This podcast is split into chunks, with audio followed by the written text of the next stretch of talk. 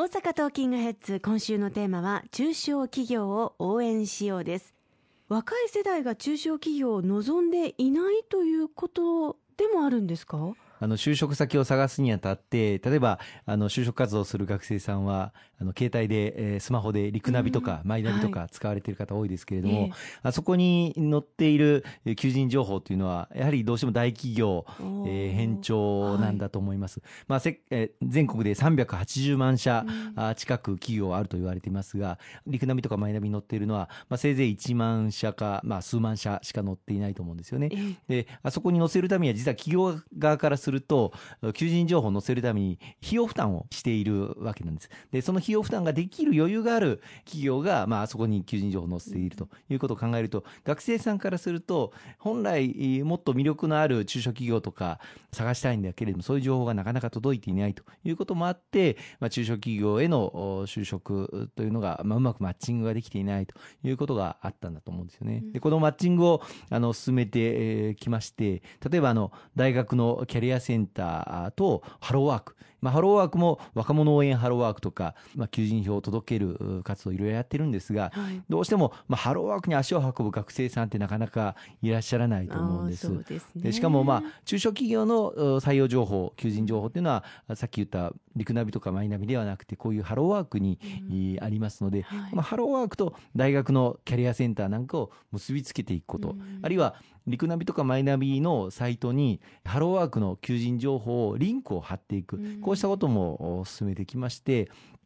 中小企業の求人情報なんかにアクセスしやすいような環境というのを作ってきましたが、まあ、それでもまだまだ中小企業の採用は大変苦労されていらっしゃいますね。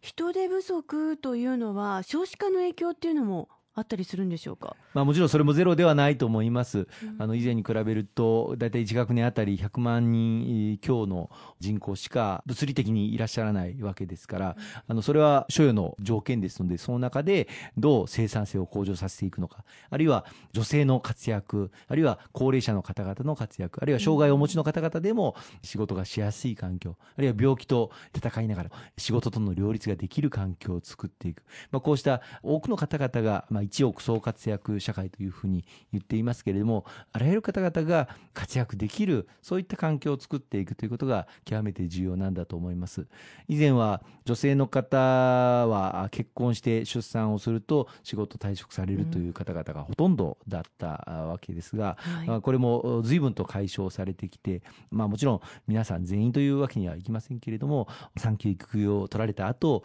仕事に復帰される方が非常に増えてまいりましたしまたあの一定期間子育てを終えた後自分自身の経験キャリアを生かしてまた職場復帰を果たされる女性の方というのも随分と増えてまいりました、まあ、そのための環境整備として例えば子どもたちを預ける保育の受け皿の拡充またあの子どもが熱を出した時に仕事を変わってもらえるようなそういったまあ理解を進めていくために女性の幹部職員あるいは幹部えー、役員の登用というのも女性活躍推進法という法律を作りましてここで各企業あるいは事業主に女性の幹部社員の、登用目標を掲げてもらうということも決めて今進めています。またさらにはあの男性の育児休暇を取得しやすいようにしていくですとか、あるいは今働き方改革の関連法案提出されてますけれどもこの中では有給休暇の取得を進めやすいような環境、まあ、これまで10日から20日ぐらいの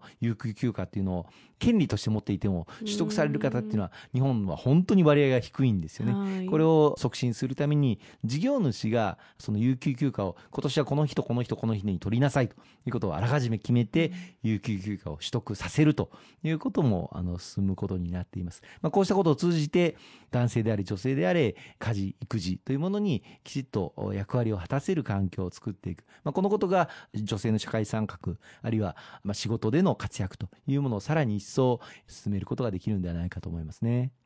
今回資料として使わせていただいていますなるほど中小企業応援ブックの中に